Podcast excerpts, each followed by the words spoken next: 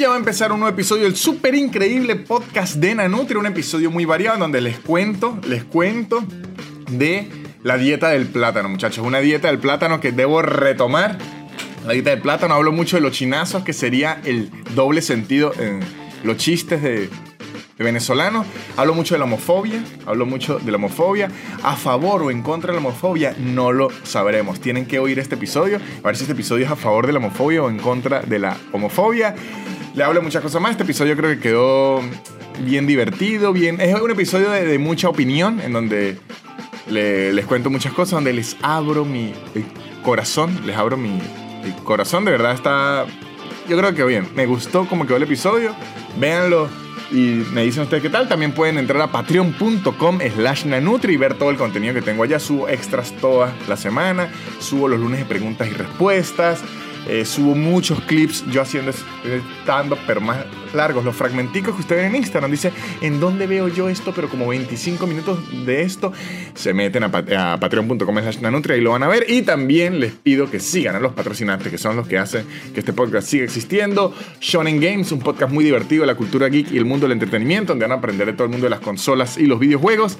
Y arroba Blue Piso English, Blue con B chica, un curso de inglés en su tiempo y en su espacio, que acaban de cerrar un convenio con la UTN, Universidad Tecnológica Nacional de Argentina, para que los estudiantes de Blue English ahora puedan tener un certificado nacional en Argentina de que hablan inglés, que saben inglés, ahora además de aprender inglés, van a tener su certificadito. No digo más, muchachos, este episodio arranca ya mis mu. El super increíble podcast de Nanutria, el super increíble podcast de Nanutria, el super increíble podcast de Nanutria y empezó. Y bienvenidos sean todos a un nuevo episodio del super increíble podcast de Nanutria. Aquí estoy yo, muchachos, aquí sigo en la gira. Ahora estoy en la ciudad de Miami. Ahora estoy en la ciudad de Miami, Florida. Ciudad en donde prácticamente hablar inglés es innecesario. Aquí hablar inglés es casi grosero. Mentira, sí se habla inglés, pero de verdad se puede vivir eh, hablando español durante semanas. De hecho, yo aquí estoy hablando inglés por hobby porque eh, tengo que aprovechar de practicar en, en- en algún sitio. A mí siempre me ha parecido raro esa gente que dice como, ojo, que me parece bien raro, no significa que me parezca malo. De hecho, lo aliento. Esa gente que dice, vamos a hablar en inglés entre nosotros para practicar, me parece eh, grandioso porque es una forma de practicar el, el- el idioma.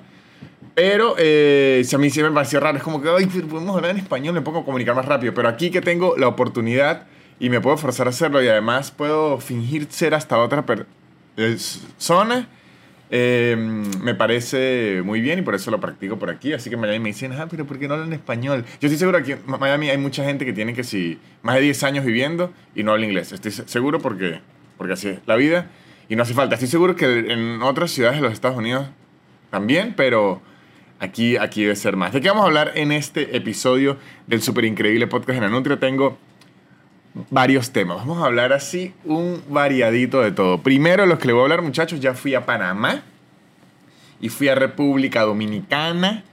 Y les debo decir que el show, los shows de Panamá y los shows de República Dominicana estuvieron exquisitos. Fueron exquisitos. En, en Panamá tuve dos shows. En República Dominicana tuve uno. En Panamá tuve la... No sé si es la dicha o la desdicha de enfrentarme a la lluvia panameña, muchachos. La lluvia panameña, si ustedes alguna vez han ido a la ciudad de Panamá y si no han ido, se los cuento. La ciudad de Panamá tiene que estar en un top 10 de ciudades más húmedas de la Tierra. Usted siente como algo pegado a la piel, siempre, siempre siente la humedad como adentro. Buenos Aires, ya uno la siente muy húmedo. La ciudad de Buenos Aires, la capital, es muy húmeda, pero Panamá hace que Buenos Aires se quede en pañales, no, porque los pañales pueden ser húmedos, en talco. Hace que se queden talco que seco, porque la ciudad de Panamá Muchachos, el nivel de humedad es absurdo. Siempre está arriba del 70%. Yo llegué a estar a 96%.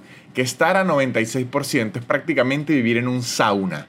Vivir en un sauna en el que usted está con jean y entró de forma voluntaria a ese sauna, que por cierto les debo contar que eh, yo le tengo medio idea a los saunas porque una vez en la isla de Margarita, en el país Venezuela, en, en el imperio, el reino de Venecia, cuando yo eh, fui de vacaciones de niño y yo estuve en la piscina mucho rato, toda la tarde, eh, eh, con un amiguito de estos de verano, ¿sabes? estos amiguitos de, de, de, vacaciones que uno se hace, que otra gente hace amores de vacaciones, como unos amores fugaces muy intensos y que te amo por estos cuatro días de resort que tengo y te voy a amar como a nadie más. Y luego nos seguiremos escribiendo. Y luego nos seguimos en Facebook. Y luego al tiempo vemos y que yo para qué sigo a este bicho si más nada me lo cogí en vacaciones. Aunque yo tenía un amiguito de vacaciones, yo tenía como ocho años. Mi amiguito de vacaciones Margarita recuerdo que era de Barquisimeto. No recuerdo el nombre de mi amigo de, de, de vacaciones, era un poco mayor, creo que tenía 10 años. Recibimos muchísimo sol durante el día. Dura, yo me insolé o sea, pero yo no, si pueden ver, muchachos, esta piel, esta piel blanquita, miren esto, miren esto, muchachos. O sea, esta blancura es voluntaria. O sea, yo hago un esfuerzo día a día por mantenerme blanco. Yo, este, evito el sol. En Buenos Aires yo camino como así, pegado a, la pared para que el sol nunca me pegue. Yo me la paso. O sea, yo vivo mi vida evitando el sol porque yo me quemo de nada. Yo me quemo de nada. Y además, yo envidio demasiado a esa gente que agarra dos horas de sol y ya queda como Enrique Iglesias así, dorado, bronceadito, se parece a Ricky Martin. Yo no me bronceo así. Yo me bronceo rojo con parches, me hincho y, y, yo con 35 minutos de mal sol ya me quemo horrible. Yo cuando jugaba fútbol de campo, que no jugaba bien, pero jugaba, me quemaba siempre. Cuando jugaba básquet siempre había que buscar una cancha con techo porque si no me quemaba siempre. O sea, era un problema. Entonces, este, ¿qué coño diciendo? Ajá, lo de la. El sauna. Me, me quemé mucho, me quemé mucho, me quemé mucho. Y antes de irme para la habitación ya a joder, mi amigo de las vacaciones me dice: Vamos a meternos a este sauna. Y yo dije: Perfecto. Porque yo nunca me había metido en un sauna. Entonces, yo era un niño insolado que me metí en un sauna y además fue un sauna construido quién sabe por quién coño de la madre, por el que le vende las herramientas al coyote, porque el sauna tenía la manija de metal. La manija del sauna era de metal. Entonces mi amigo y yo nos metemos y que, ay, dale más, dale más, más vapor, más vapor, más vapor, más vapor. Estábamos emocionados, más vapor, más vapor. Ya estábamos al punto casi de la deshidratación y cuando nos fuimos a salir, la manija estaba calientísima, muchachos, calientísima. Y no podíamos, intentamos. Y como éramos niños, nos, nunca se, nos ocurrió agarrar una toalla para agarrar la manija con la toalla y abrirla. Entonces era como que nos quedamos atrapados en el sauna. Y pasaron como 15 minutos hasta que alguien entrara y nosotros salimos. Y la gente, ¿qué? Estos niños estaban atrapados en el sauna. De verdad fue un showcito ahí en el, en, en, en el hotel. Mi familia nunca se enteró yo llegué y que, hola muchachos, pero fue un show en el hotel. ¿Dónde están los representantes de estos niños? Estaban encerrados en el sauna. ¡Ah! Yo aproveché y vi. Yo vi que agarraron a mi amigo y la, y la mamá apareció y que, ¿dónde estaba? Yo me fui. Y llegué a la habitación, estaba absurdamente insolado. Y lo que iban a ser cinco días de vacaciones en Margarita, eh, para mí fueron dos de vacaciones y tres de insolado en la, la cama del hotel. Me acuerdo que mi papá me acompañó. Y recuerdo que yo tuve pesadillas, o sea, porque tenían como fiebre, estaba hinchado, no me podía acostar. A la hora de bañarme era horrible porque cuando me iba a secar, horrible, horrible, horrible. Y lo que más recuerdo, muchachos, de las pesadillas, de esos sueños en Margarita, es que yo soñaba mucho con el expresidente Carlos Andrés Pérez. yo no sé por qué. El expresidente Carlos Andrés Pérez me apareció muchísimo en los sueños. Era antes del chavismo. ¿Será que Carlos Andrés Pérez me intentaba avisar lo que iba a ocurrir en Venezuela? Tal vez, pero Carlos Andrés Pérez seguía vivo. No es que estaba muerto, a lo mejor estaba practicando la proyección astral en otro cuerpo andino, porque el expresidente eh, nació en la región donde soy yo. A lo mejor él estaba diciendo estilo Attack on Titans y que necesito ir a otro cuerpo, necesito que alguien herede más mis dones. Puede ser. Puede ser, muchachos, y perdí la oportunidad de heredar los dones del expresidente Carlos Andrés Pérez, pero soñé siendo niño por cuatro días en Margarita con Carlos Andrés Pérez, que yo ni lo conocía, yo tenía ocho años, ni sé por qué estaba soñando con Carlos Andrés Pérez, pero eso ocurrió. Entonces, por eso le tengo como una adversión al sauna. Ok, estaba en Panamá, llovió, 96 grados de humedad, o sea, prácticamente esta vez no pude ni turistear ni andar por Panamá porque había lluvia y Panamá se suele inundar bastante cuando llueve y había 96 grados, eh, 96% de humedad que hacía que los lentes se empañaran al mínimo con, eh, con contacto con cualquier otra vaina, se empañaban de, una. Pero la verdad, los shows estuvieron muy buenos, la gente estaba hiper feliz. Eh, muchas gracias a los que fueron a, Panamá. Pero para que los sepan, una ciudad muy linda, tiene muchas playas, eh, tiene una parte muy selvática, tiene uno, una cosa turística increíble, pero tienen que estar preparados a la humedad y a tener el bigote sudado probablemente durante toda su estadía en la ciudad de Panamá. También fui a República Dominicana. República Dominicana nunca había ido, muchachos. República Dominicana, para ponérselos así, estuve más nada, de hecho no estuve ni un día, estuve 22 horas, pero en esas 22 horas me intenté empapar de lo más que pude de República Dominicana. Lo primero que les voy a decir es, si ustedes creen, como yo creía, que Venezuela era beisbolero, no han ido a República Dominicana, igual que yo no había ido, muchachos. En República Dominicana el béisbol es como el petróleo para Venezuela. En República Dominicana el béisbol es como la carne para Argentina. O sea, en República Dominicana sí viven el béisbol. Desde que el avión va aterrizando, y no le estoy exagerando, desde que el avión va aterrizando, usted puede ver como 20, 25 campos de béisbol que me enteré que ya le dicen place. A los campos de béisbol, al diamante, le dicen place como 15, o sea, eso era béisbol, béisbol, béisbol, béisbol, gente jugando béisbol, béisbol, béisbol, en los televisores, béisbol, béisbol, béisbol, o sea, ¿sabe que siempre se dice que en cualquier equipo de las grandes ligas siempre hay un venezolano? Bueno, ellos dicen que en cualquier equipo de las grandes ligas siempre hay como cinco dominicanos. Muchachos, sí viven el béisbol y de hecho, eh, pregunté, y es el único país, además de los Estados Unidos, obviamente, en donde existen todas las escuelas y todos los campamentos de verano de todos los equipos. Allá está el... Eh, los Dodgers, los Yankees, los Marlins, todos, todos, todos. De hecho, mucha gente el público eran venezolanos que trabajaban en algo relacionado al, béisbol y se los habían llevado y todo el mundo tiene algo que ver con el béisbol. Y usted ve mucha gente con cuerpo de beisbolistas que parecen que si una neveras con unas nalgas así. Eh, usted ve mucha gente con cuerpos que lo que quieren es atrapar beisbolistas, que también vi, o sea, mucho, mucho béisbol y mucha bachata y merengue. Eso es lo que hay, béisbol, bachata y merengue, que siempre va de la mano béisbol, bachata, merengue en Dominicana me pareció increíble. Y también, Dominicana, además de ser la tierra del béisbol y la tierra del merengue, me hizo recordar algo que había olvidado como venezolano, que había olvidado como venezolano viviendo en Argentina específicamente. Muchachos, la importancia del plátano en la dieta.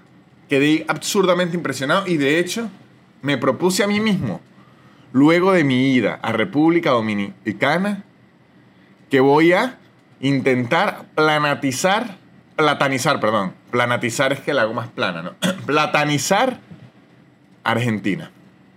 ¿Por qué lo estoy diciendo? Porque, primero, para mis amigos argentinos, chilenos que me están oyendo, probablemente uruguayos, no, no sé si en Uruguay ocurra lo mismo, en Argentina no es muy común ver el plátano nuestro.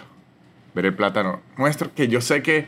Voy a hacer aquí un disclaimer antes que empiece a hablar de todo esto. Eh, muchachos de Venezuela, para que este tema ustedes lo puedan entender bien, apáguense el china sómetro. Apáguense los chistes de doble sentido un, segundo para las personas que no, son venezolanas. Chinazo eh, se le dice a los chistes de doble sentido en Venezuela. Y nosotros tenemos el chinazómetro muy activo. Entonces yo cada vez que diga plátano, que voy a llevar más plátano a Argentina, que voy a platanizar, que me encanta el plátano, el cerebro venezolano va a reaccionar como, oh, oh, oh, le gusta el pene, le gusta el pene, el pene, el pene, el pene. Entonces necesitan apagárselo un segundo porque si no, los siguientes 10 minutos les va a dar algo en el cuello de la cantidad de chinazo que voy a decir. Entonces, por solo estos 10 minutos es lo que les pido. Después de estos 10 minutos podemos regresar al chinazómetro al máximo y poder poder volver a pensar que todos son penes. Pero por los próximos 10 minutos, olvidémonos que el plátano se asemeja al pene. Que se asemeja muchísimo, es lo que voy a decir. O sea, se asemeja a un nivel que si, que si Dios existe y, creó las frutas, el plátano, coño, con el plátano fue una jodita y que como lo pela estilo el prepucio, se lo comen así, con el plátano Dios se pasó de jodita, pero ok, vamos a olvidarnos de eso por estos 10 minutos. Les pido por favor que apaguen su chinazómetro 10 minutos, es lo que les pido. Denme 10 minutos y luego vuelven a regresar a todos sus chinazos. Sí, aquí, vamos, mire. Chinazómetro off. perfecto. En Argentina y en Chile, nuestro plátano no es común, no es tan común que para la gente argentina no están entendiendo esto. ¿Por qué? Porque en Argentina le dicen plátano a la banana, a lo que en Venezuela vendría siendo el cambur y que en Dominicana vendría siendo el guineo, pero a la banana, a la pequeña dulce. A eso en Argentina le dicen el plátano. En el trópico, de donde somos nosotros, de donde es República Dominicana, donde Panamá, donde lo que está entre el trópico de Cáncer y el trópico de Capricornio, este plátano es uno más grande, muchachos de Argentina. Si pueden googlearlo, por favor. De hecho, yo quería comprarlos para hoy, pero donde estoy no, no había nada cerca y ando sin carro. Y me da la dilla porque aquí en Miami los Uber cuestan así 30, 40 dólares. Pagar 40, o sea, 80 dólares para puro traerles un plátano, muchachos. Me disculparán, pero el plátano para nosotros es grande.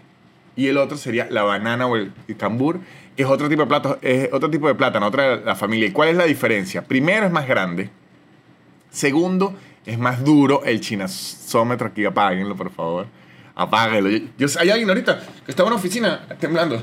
Dice que el plátano es más grande y más duro, que el de nosotros es más grande y más duro que el de los argentinos. Yo sé que alguien está temblando, pero aguántenlo, por favor.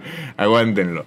Este, es más grande, más duro y el sabor es menos dulce el sabor es menos dulce. ¿Qué quiere decir esto? Que es un plátano que al menos crudo es muy difícil de comer. No voy a decir que es imposible, porque debe haber alguien que se haya clavado un plátano. Ay, este chinazómetro está. Dios mío, voy a apagar este podcast porque mi mente va a explotar.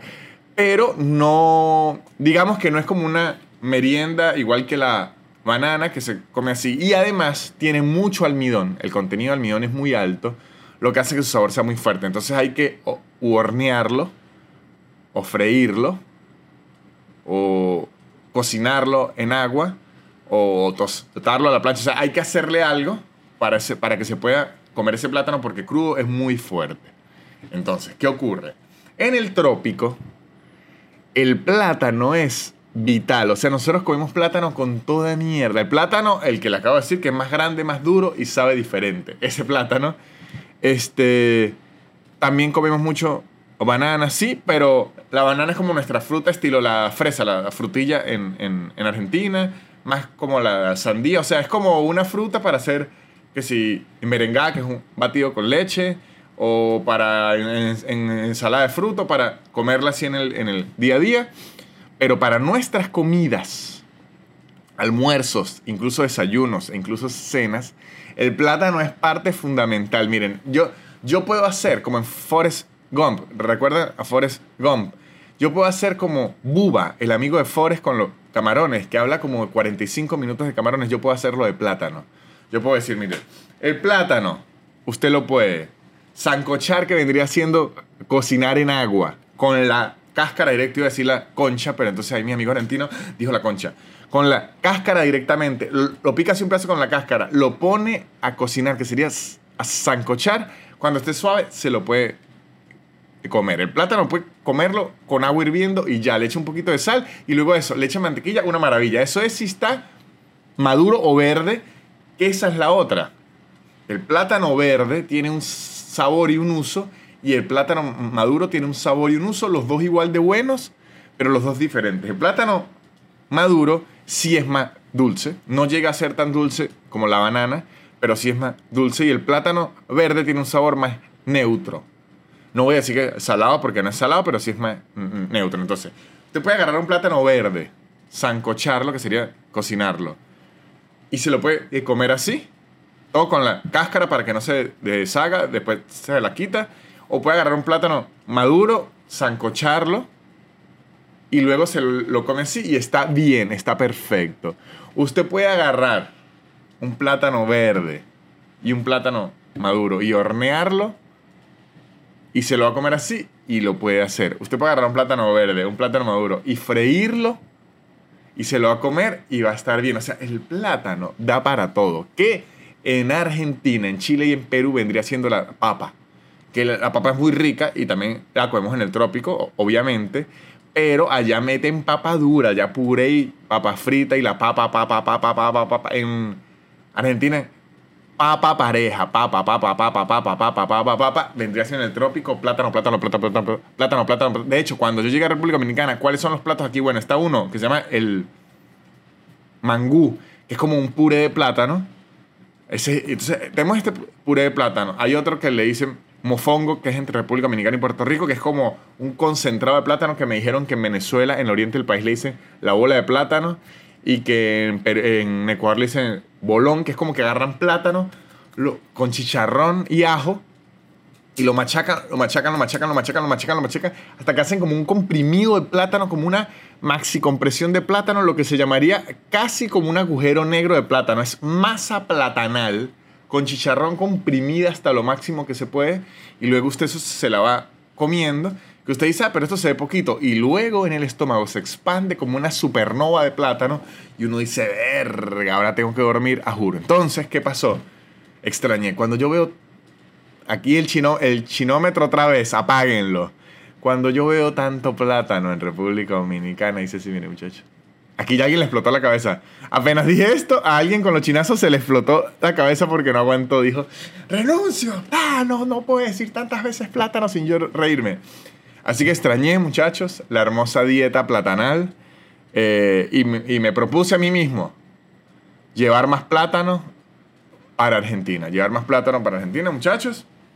Eso era lo, que les quería decir, les quería contar. La, por lo menos la tajada, muchachos. Pedí una hamburguesa en República Dominicana que ni en lo que decía que traía, decía que traía plátano frito, que, nosotros le llamamos tajada. No lo decía. Una hamburguesa de pollo. Cuando la agarro y la muerdo, siento una tajada. Yo dije, primero dije, qué maravilla, porque para el paladar venezolano del buen venezolano, porque hay venezolanos que no les gusta la tajada. ¿Esa gente existe? Voy a decir, Gabriel Ruiz Aular, que es Gabo Ruiz, no le gusta la tajada. Imagínense esa mierda de ser. Imagínense esa mierda de ser, que no le gusta la tajada. Yo muerdo esa hamburguesa, siento la tajada. Primero me sorprendió, dije, esto tiene plátano. Y después dije, no, pero qué maravilla. Pero que dije, Dios, qué maravilla.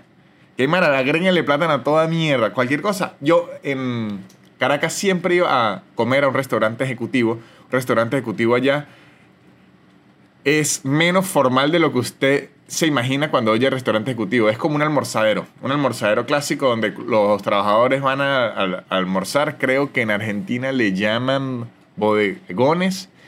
En México le llaman fondas. Y el resto de los países, no sé cómo coño le llamarán. Pero es un restaurante que ellos tienen con un menú fijo que sí. Tres platos al día.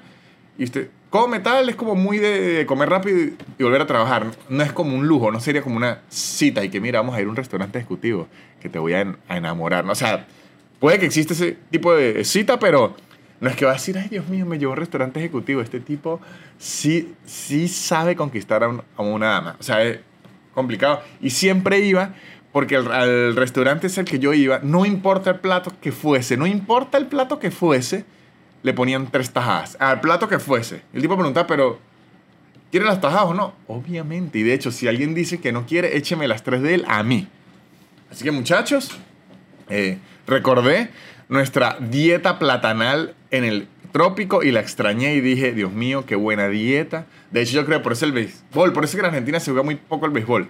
El béisbol, esas nalgas de béisbolista deben estar hechas punta de plátano más chinazo. De hecho, ya voy a dejar de hablar de esto y les voy a pedir que ahora sí prendan su chinazómetro porque estoy seguro que hay alguien que en este momento está botando espuma por la boca, algún venezolano, porque la cantidad de cosas doble sentido que pudo haber sacado de todo lo de plátano ya le causó un aneurisma. De hecho, debe haber alguien que está ahorita en una ambulancia en emergencia diciendo, dijo que las nalgas de los beisbolistas son así a punta plátano, o sea que se los coge por el culo. Así, así que tranquilo, muchachos, ya pueden volver a aprender su chinasómetro. Y debo decirles algo, aprovechando que no lo iba a hablar aquí, pero que lo he pensado durante todo este tiempo. ¿Saben que la pandemia a mí me puso reflexivo?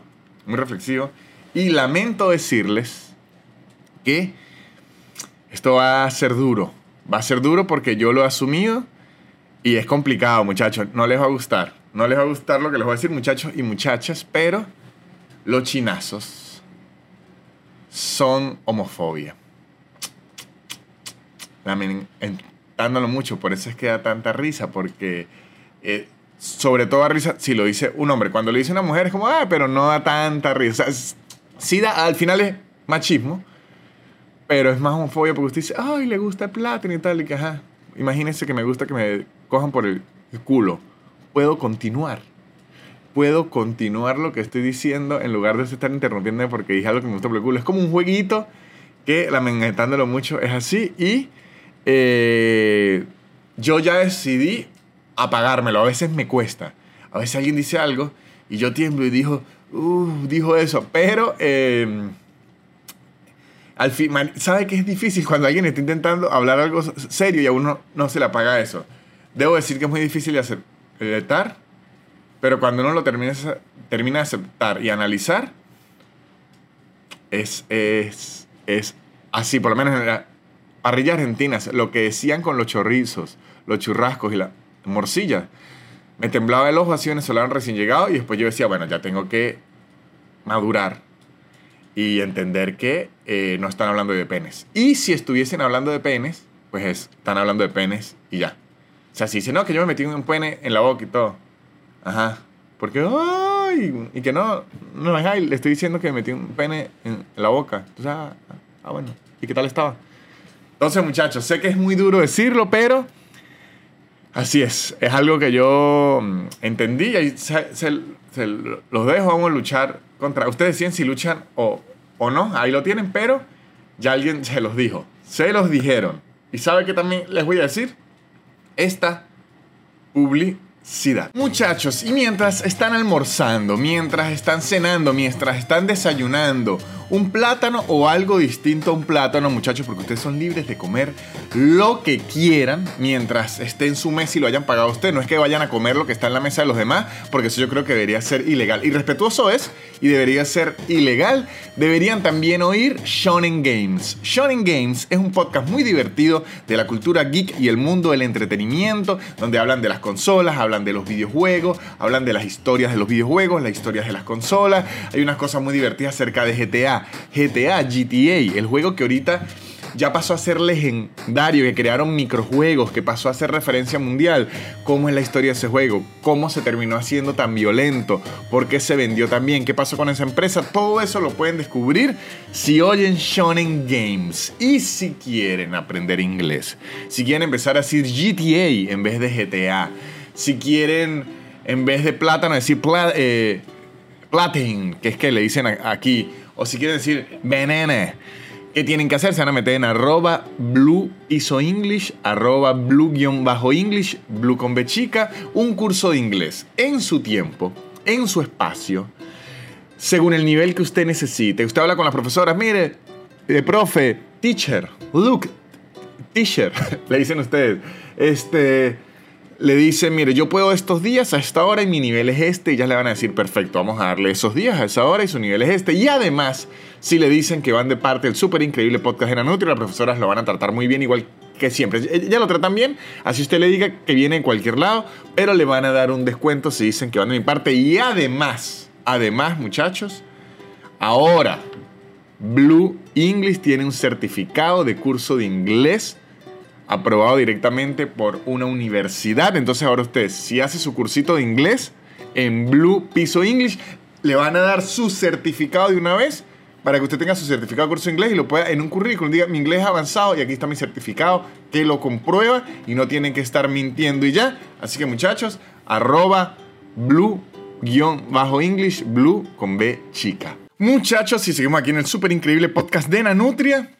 Y ya que toqué el tema de que el chinazo es bastante homofobia. Vamos a hablar de algo que he querido hablar durante varios episodios, pero siempre lo pasa. Es que es un tema complicado porque es como regaño, pero vamos a hablarlo, vamos a hablarlo porque justo esta semana ocurrió algo que dio pie. ¿Qué es? Primero les debo decir que yo en general voy a hablar por parte de Venezuela, porque muchísima gente a mí siempre me dice, coño, lo que haces es hablar mal de Venezuela, siempre hablas mal de tu país. No. ¿Qué hago yo?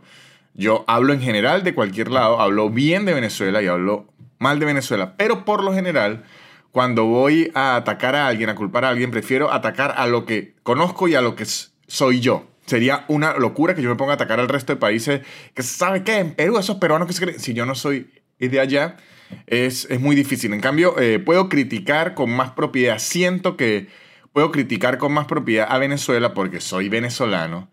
Viví en Venezuela 28 años de mi vida. La mayoría de mis amigos son venezolanos, mi familia es venezolana. O sea, tengo conocimiento y causa en Venezuela. Entonces, por eso, la mayoría de mis críticas van enfocadas hacia Venezuela. No es porque la tenga aplicada contra Venezuela y los venezolanos, de hecho yo soy venezolano y soy de Venezuela, sino que es porque siento más autoridad, por así decirlo, siento que tengo más conocimiento, por así decirlo, sobre la cultura venezolana, pues porque soy de allá, soy de una familia bien normal, o sea, no voy a decir que éramos pobres y, no éramos rico, no soy ni siquiera la capital, soy de una provincia, o sea, soy, tengo un conocimiento venezolano, digamos, si es hasta el 10, como un 8.5 de cultura pop venezolana. Si ustedes me pueden hablar de historia y geografía, coño, y sí le voy a decir que yo estaba ocupado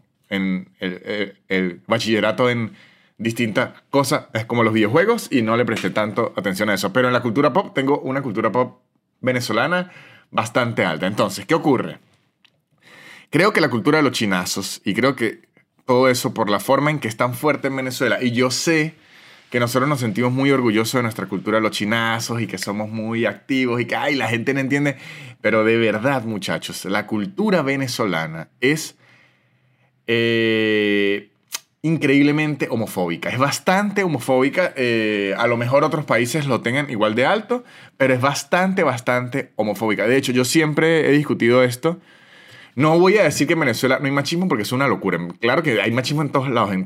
Todos los países hay machismo porque la sociedad es machista, muchachos. Y aunque no les guste oír eso, así es. La sociedad es machista, ¿ok? Eh, pero yo siempre he estado en otros países, por lo menos en México y en Argentina, debo decir que el prejuicio que más, o sea, en, por lo menos en México, lo, que, lo más fuerte que sentía yo culturalmente era el racismo.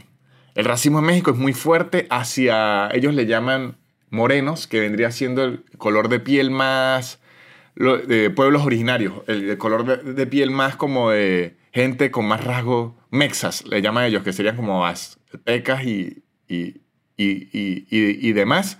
Eh, allá es muy fuerte. De hecho, hay un reclamo durísimo y he leído investigaciones donde la televisión de México es... Las personas de la televisión de México son en todo el mundo la que menos representan a la mayor cantidad de mexicanos. O sea, el mexicano en su gran mayoría es de, color, lo que ellos le llaman morenos. ¿Y por qué estoy diciendo que lo que ellos le llaman morenos? Porque, muchachos, si usted baja a Venezuela, incluso aquí en Estados Unidos en español, o sea, si usted baja a Centroamérica, Venezuela y todo eso, morenos, le decimos más a las personas del color de piel que serían negros. A eso es el que le llamo morenos. En, México no. En, México yo le llamo morenos a, a, la gente que tiene el color de piel de rasgo más originarios. Estoy diciendo que en Venezuela y el resto de Latinoamérica no existe el clasismo, lo mismo que el machismo. El clasismo existe en todos los lados, pero usted viendo allá siente que esa es la predominante. O sea, usted siente que eso es como lo, lo más, más, más, grande. En Argentina, viviendo en Argentina, eh, usted también dice, sí, pero ¿por qué en Argentina igual hay clasismo? Es que en todos lados hay todo. Le estoy diciendo lo que yo siento que predomina en mi poca experiencia y mi poco conocimiento de lo que viví. De esto es muy vivencial, pero por lo menos en el mundo de la comedia y todo eso, la mayoría de chistes en, México giraban en, torno al color de piel. Todo era así, que es algo que usted está acostumbrado a ver en los Estados Unidos. En Venezuela no es tan común usted ver que los chistes giren en, en torno al color de piel. El clasismo, entonces sería racismo, exacto, sería racismo. perdón, eh, clasismo. En Venezuela iba a decir yo, los chistes serían más clasistas, que es como en las zonas donde vive y si tiene plata o no y si es marginal o no. Los chistes son más clasistas, no tan racistas. Sí hay racismo, obviamente, porque lo hay en todos lados, pero no es la predominancia. Es más clasista que racista. si fuera una competencia, es más clasista que racista. En México, perdón, es más racista. Y eso va atado al clasismo. Entonces, pero, eh, todos los chistes giran en torno a eso. Si es alguien de piel morena, va como enfocado a que lo trata muy mal. Y si es alguien de piel blanca, por ahí tira una puya algo de moreno. Es como un, detalle. En Argentina me he dado cuenta que, ¿sabes? Que uno siempre se pregunta, pero ¿por qué el feminismo en Argentina es tan radical y, y, todo eso? Muchachos, porque allá la cuestión del machismo y el trato a, las mujeres eh, sí se siente. Se siente que ha habido un gran cambio gracias a este movimiento de mujeres y que se han puesto tan plantadas, pero eh, se ve o se eh, sabe que, que, había como una discriminación dura hacia las mujeres. Muchachos, allá se oye mucho, igual que en México, mucho crimen hacia la mujer, igual que, igual que en todos los países, pero digamos que allá eso se siente muy latente. ¿A dónde quiero ir con esto? Es que, es que no me quiero perder. Disculpen estos minutos que me perdí y ustedes ya están diciendo qué horrorosidad está diciendo. Lo que quiero decir es que en Venezuela, al menos yo, siento que lo que está más latente en todo el día y lo que llaman que se ha normalizado y que se quieren hacerlo locos y eso es la homofobia. La homofobia en Venezuela es tan normal que ni se discute ni nada, nada de eso.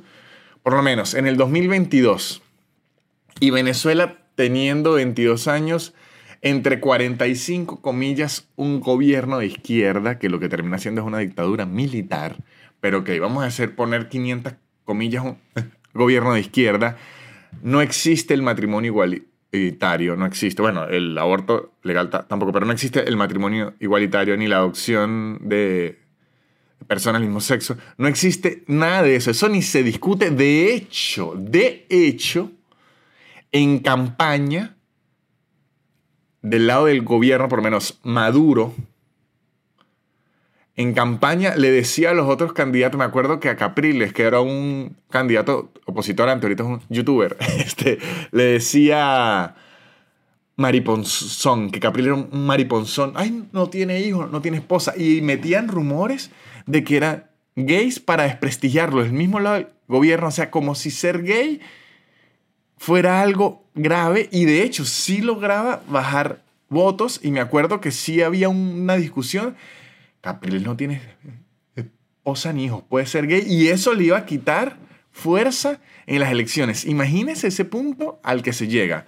El humor en Venezuela, que es donde yo voy a hablar, que es mi rama especialista, se inclina demasiado hacia la homofobia, pero demasiado, demasiado. Es un humor de, ay, mire, uy, uh, Desde que yo soy niño, solo he visto el humor en Venezuela en base a, este tipo es gay, es un, un gay enclosetado, ay, es gay, ay, hizo algo gay, ay, mire que es gay, mire que aquí es gay, mire que allá es gay, mire que aquí es gay, mire Y no le estoy echando la culpa a lo comediante que lo hacían, sino es todo el, entorno que lo llevaba, que los obligaba a hacer eso, porque eso es lo que funcionaba y de hecho eso es lo que funciona ahorita. Ahora, si usted ahorita en el 2022, con toda la oportunidad de ver todo lo que hay, que no es lo que la televisión nacional, porque ese era el problema antes de, la televisión abierta. La televisión abierta, lo que tenía de bueno, lo tenía de, de malo. Lo que tenía de bueno era que era mucho rating era todo eso, pero la, televisión abierta obligaba a la gente a ver lo mismo siempre. Entonces,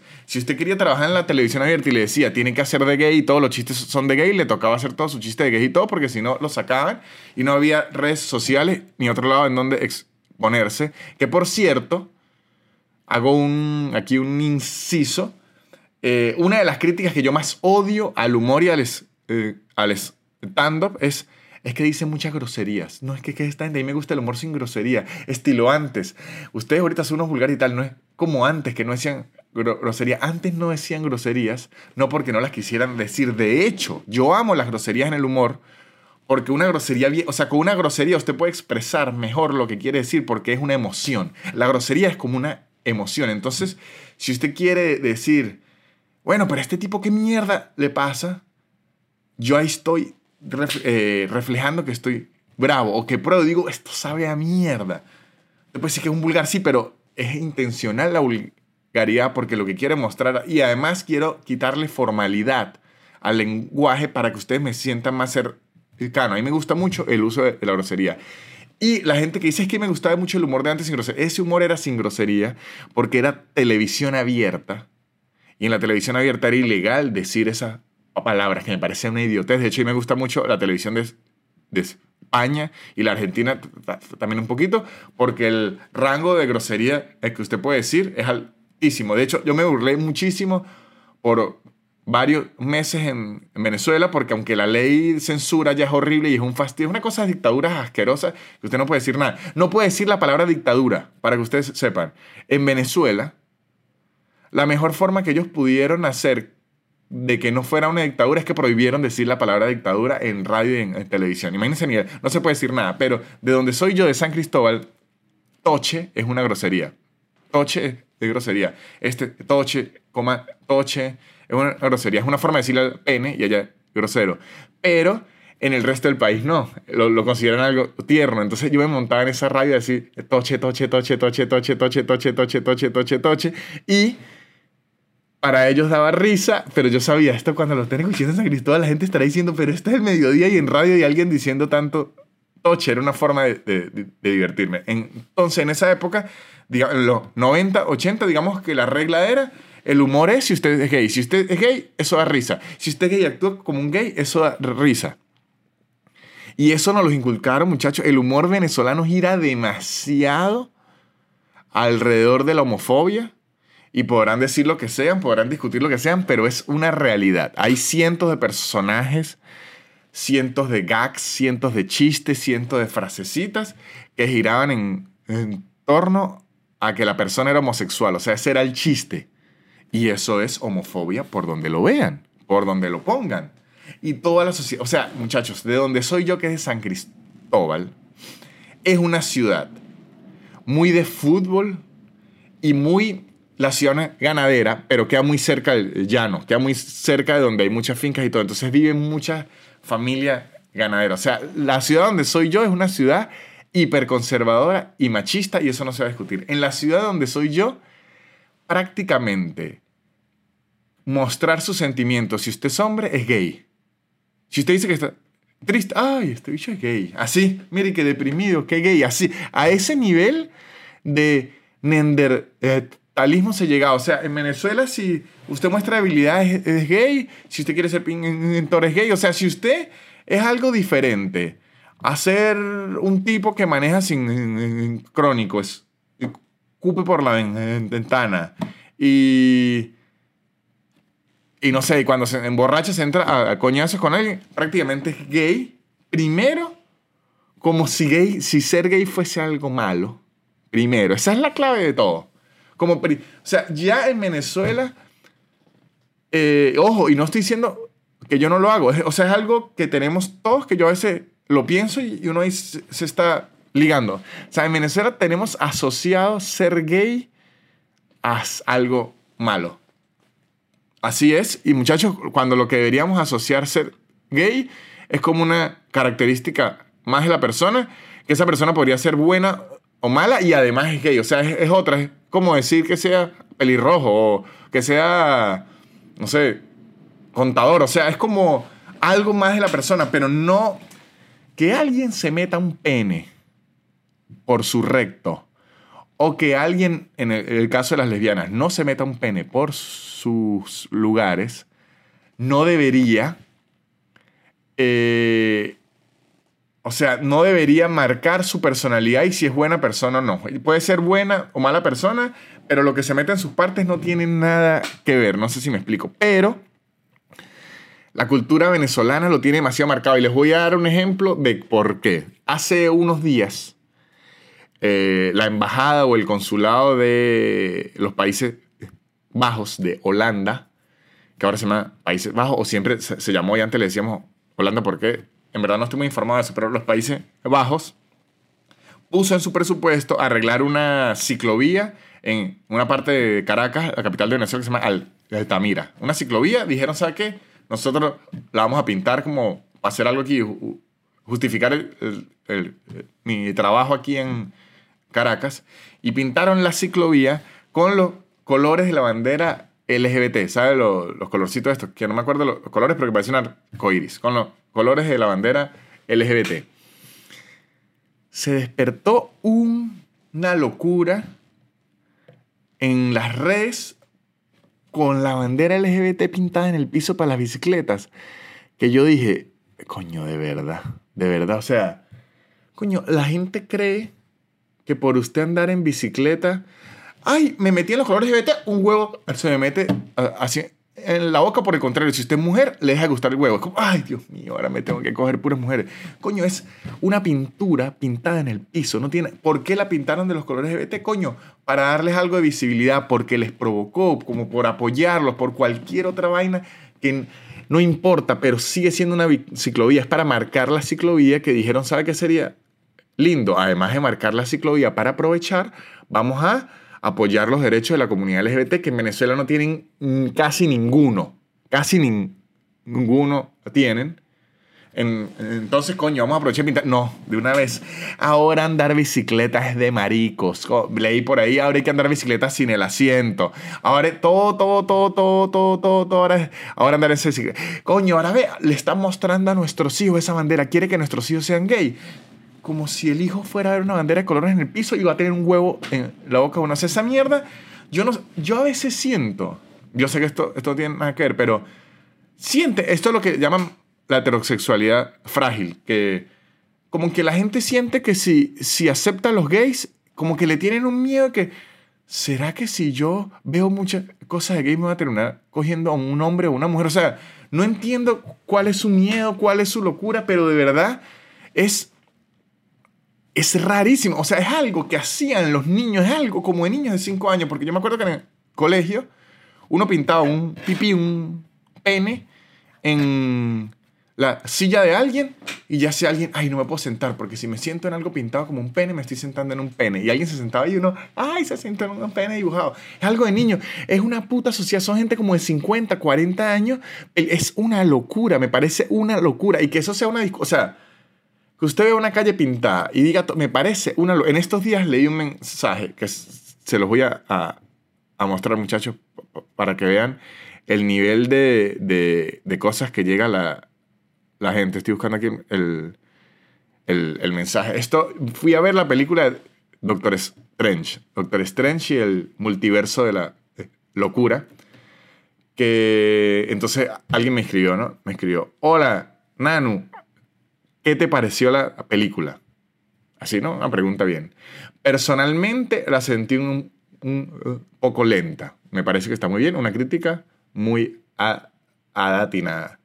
Y la trama, como que forzada. Perfecto. Alguien pudo ver una película y decir, esta película está muy lenta y la trama está forzada. Excelente. Punto y seguido, dice. Sin contar la diversidad étnica y de género que presentaron. O sea, esta persona, ahora lo leo completo, dice, hola Nanu, ¿qué te pareció la película? Personalmente la sentí un poco lenta y la trama como forzada, sin contar con la diversidad étnica y de género que presentaron. O sea, esta persona lo que me está diciendo es, la trama está muy poco lenta, está un poco lenta, está forzada y además mucho negro, mucho latino, mucha mujer y mucho gay. ¿Yo vine a ver cine o un circo?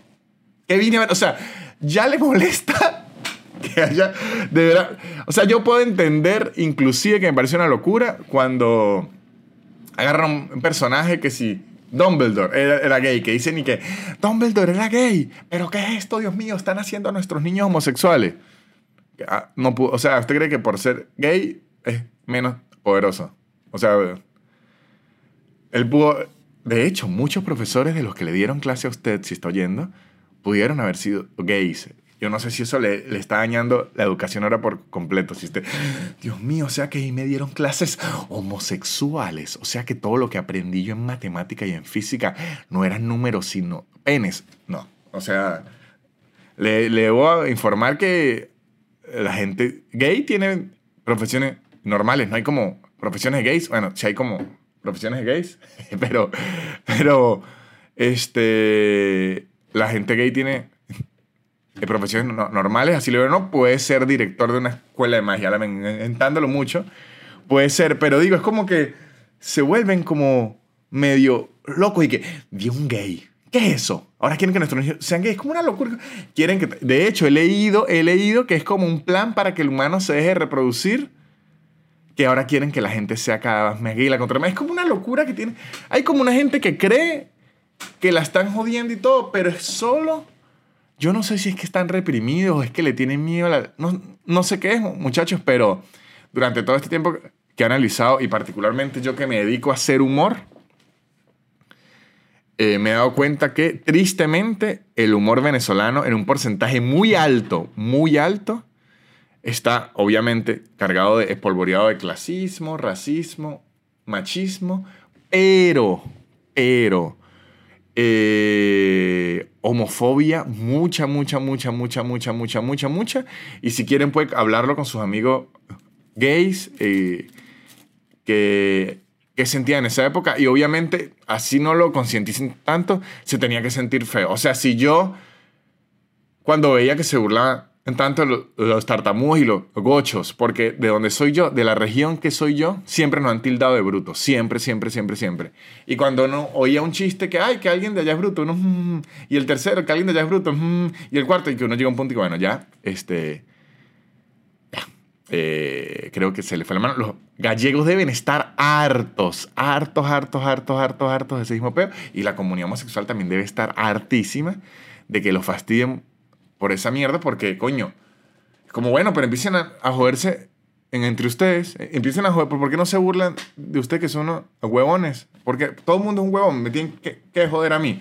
Entonces, muchachos, sí, sí debo decir que eh, probablemente en toda Latinoamérica sea así. Les repito, estoy hablando de Venezuela porque es donde tengo conocimiento y causa de, de, de, mi país. Debo también decir, por otro lado, porque es que no le voy a echar mucha mierda, que en Venezuela no sé qué lo ocasionó, la verdad es que no sé, pero la cantidad de, o sea, para ser un país no tan grande en Latinoamérica, porque no somos los países más grandes en, población, y haber tenido estos 20 años de conflicto político y fastidio en nuestro país, la cantidad de comediantes buenos que tenemos es muchísima. Ya vemos muchos comediantes que eh, es, estamos haciendo eh, ya un humor bastante diferente.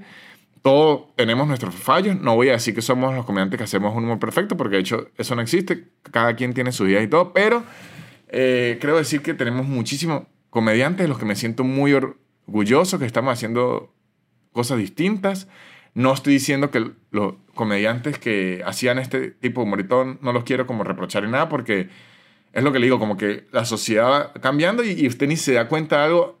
Eh, a, lo mejor ellos no tenían ni, ni idea que, o sea, ¿sabe cuando dicen que estaba haciendo una gracia y le salió una moris y, quieta? Pero creo que en la actualidad es más que obvio y ya la comunidad LGBT nos los ha hecho saber de millones de formas que no les parece tan gracioso que, que se pueden hacer otras cosas, se pueden hacer otros estilo de humor. En general, y algo que yo he caído y siempre intento no caer, en general el humor de estereotipo es horrible.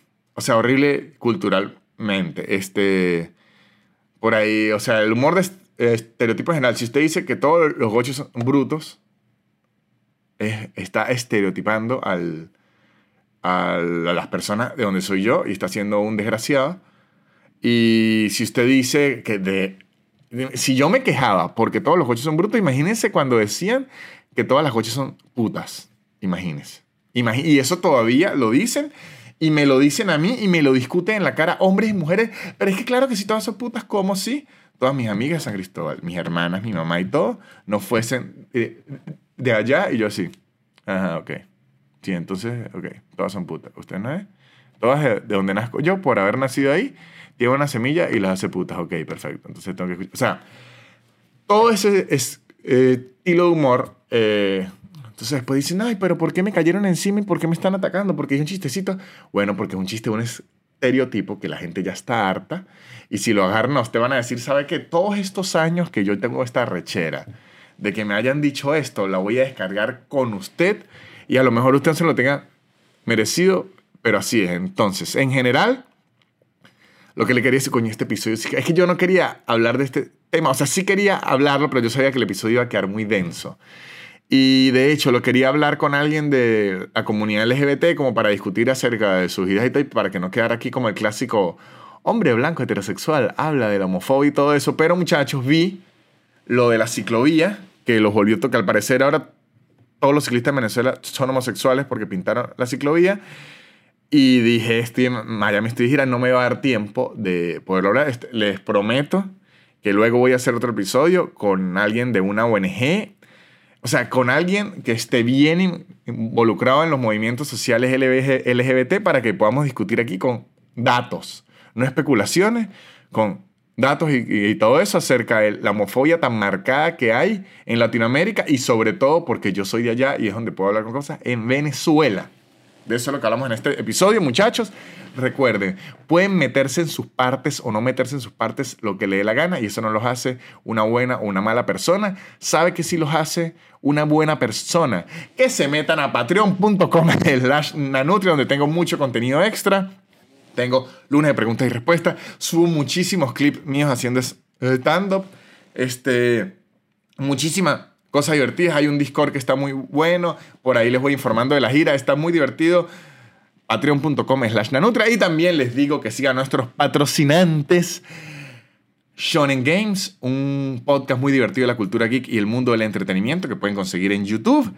Y eh, arroba Blue Piso English, Blue con Bechica, un curso de inglés en su tiempo, en su espacio y ahora con un certificado oficial de inglés para que usted salga, además que sabiendo inglés, con su certificadito. O sea que a la gente, mucha gente que le gusta un cartón. Yo quiero tener mi cartón, ya le damos ese cartón en Blue English. Esto ha sido todo. Muchísimas gracias por acompañarnos. Perdón por este episodio tan denso, pero es que lo, lo, tenía que decir, muchachos. Y si digo esto en Twitter, voy a agarrar en una recherón tan grande, porque además, este en estos días como que publiqué algo, creo que del Real Madrid, no sé si sabían, ocurrió una cosa ahí que en Mbappé, uno de los jugadores más cotizados del mundo, le había dicho que sí al Real Madrid, el Real Madrid preparó todo y cuando venía el día de la transacción, Mbappé dijo no, entonces el Real Madrid se quedó como novia de pueblo, además humillado, sea, quedó todo, quedó, quedó devastado el Real Madrid, como que en Mbappé le envió el mensaje, mira, la verdad sí voy a regresar con la mamá de mis hijos, voy a intentarlo por ellos. Y usted dice, y no me había prometido por tres años que se iba a divorciar. Y le dijo, Mbappé, lo siento, lo voy a volver a intentar. Así que el Real Madrid está despechado. Ahorita se va a hacer la pollina, va a ir al gimnasio, va a empezar a subir fotos, va a empezar a subir la, la, la cajita de preguntas. ¿Qué parte de mí es la que más te gusta? O sea, ahorita el Real Madrid está en celo, va a querer buscar cualquier jugador para darle celos en Mbappé. Y publiqué algo de eso y alguien me escribió, mira, Nanutrias, infórmate, si no sabes del tema es mejor que no opines. Y yo lo que pensé es al revés.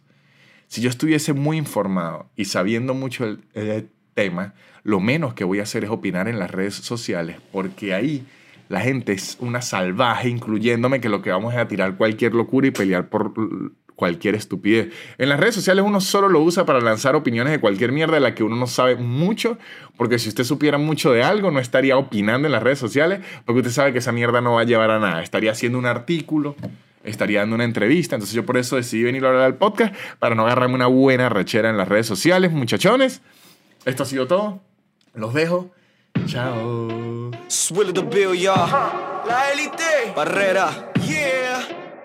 Su, su, su, su, super increíble. Pop, pop, pop, pop, podcast super increíble. Pop, pop, pop, pop, podcast. Es casi una hora llena de locura y un acento gocho que es una dulzura. El perro siempre jodiendo la grabación y él soltando pura desinformación. Su, su, su, su, super increíble. Pop, pop, pop, pop, podcast super increíble. Pop, pop, pop.